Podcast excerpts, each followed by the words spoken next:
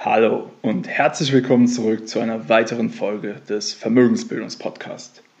In den letzten zwei Folgen habe ich dir erklärt, was eine Stop-Loss und was eine Limit-Order ist. Und ja, dann aller guten Dinge sind ja bekanntlich drei. Und genau darum geht es heute. Heute reden wir darüber, was ist eine Market Order. Also, bis gleich. Du willst als Frau mehr aus deinem Geld machen? Und endlich eigenständig selbstsichere Finanzentscheidungen treffen, damit du die Freiheit hast, dein Leben so zu gestalten, wie du es dir wünschst, dann bist du hier genau richtig. Herzlich willkommen beim Vermögensbildungspodcast. Mein Name ist Florian Winkenbach. Ich bin erfahrener Finanzexperte und unabhängiger Finanzcoach für Frauen. In diesem Podcast erhältst du umfangreiches Expertenwissen und viele wertvolle Tipps für das richtige Mindset, um finanziell erfolgreich zu werden kostspielige Fehler zu vermeiden und von echten Erfahrungen direkt aus der Praxis zu profitieren. Ich wünsche dir jetzt ganz viel Spaß beim Zuhören, Lernen und Umsetzen.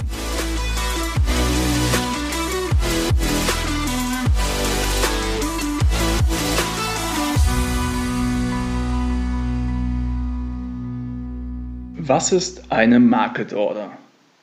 Also ganz ehrlich, es ist eigentlich der einfachste Fall, Nachdem wir die Stop-Loss und die Limit-Order besprochen haben, ist die Market-Order die übliche Order, die du tätigst. Das heißt, du kaufst at Market, also zum Marktpreis. Das bedeutet, du legst keinen Preis fest, bis zu dem du kaufst, sondern du sagst einfach, ich möchte jetzt 10 Aktien von, ich weiß nicht was, Bayer kaufen und drückst auf den Knopf und in dem Augenblick geht diese Order in den Markt. Und egal welcher Preis dort gerade verfügbar ist, zu diesem Preis kaufst du.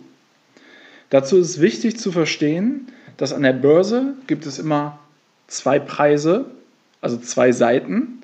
Und zwar nennt sich das Bid-Ask oder Geldbrief. Und das bedeutet, Geld ist der Kurs, den der Käufer bereit ist zu zahlen und Brief ist der Kurs, zu dem ein Verkäufer bereit ist zu verkaufen. Und immer, wenn ein Käufer und ein Verkäufer, also wenn deren Preiserwartungen übereinstimmen, wird im Endeffekt gehandelt an der Börse. Das heißt, wenn ein Verkäufer bei 10 Euro bereit ist zu verkaufen und du würdest zu 10 Euro kaufen, findet die die Transaktion an der Börse statt. Wenn nicht, dann nicht. Wenn du jetzt aber einfach eine Market Order machst, dann heißt es, dass du zum Marktpreis kaufst. Und das ist der Preis, zu dem der Verkäufer mit dem niedrigsten Verkaufpreis zustimmt. In der Regel bei liquiden Aktien oder liquiden Finanzinstrumenten ist es auch der Preis, den du gerade siehst, der gerade gehandelt hat oder ein Cent darüber. Aber Ganz wichtig ist, wenn der Markt sich schnell bewegt oder du in illiquiden Aktien oder so unterwegs bist, dann kann es halt auch sein, dass in dem einen Augenblick die Aktie bei, äh, ja, sagen wir mal 10 Euro gehandelt hat, aber dann erstmal kein Verkäufer mehr da ist bei 10 Euro, auch nicht bei 10 Euro 1 Cent, 10 Euro 2, 10 Euro 3 Cent, sondern vielleicht erst bei 12 Euro. Und indem du auf Market Order klickst oder einfach eine, eine Order at Market an die Börse sendest, kaufst du zu dem nächsten verfügbaren Preis. Auch wenn der 20, 30, 40 Prozent über dem liegt, was du gerade gesehen hast, wo der Markt handelt. Das ist, wie gesagt, eher unrealistisch bei liquiden Instrumenten, aber gerade wenn irgendwie eine sehr volatile Marktphase ist und du in illiquiden Aktien unterwegs bist, solltest du da ganz genau hinschauen. Woran merkst du, ob du in illiquiden Instrumenten unterwegs bist oder in illiquiden Aktien?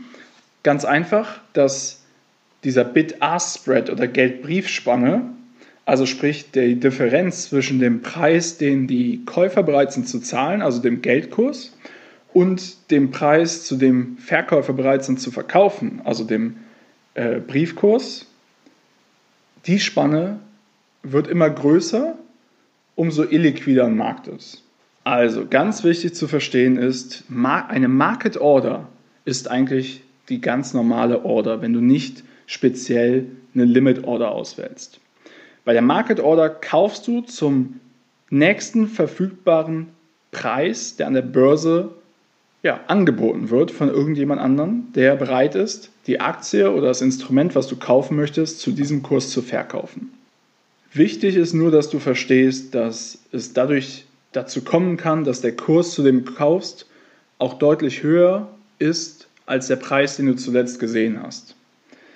Ich hoffe, diese Folge hat dir wieder gefallen und du konntest was davon mitnehmen.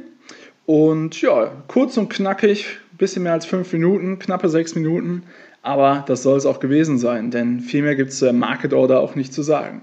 Ich wünsche dir alles Gute, einen frohen Pfingstmontag. Bis dahin, dein Florian Winkenbach.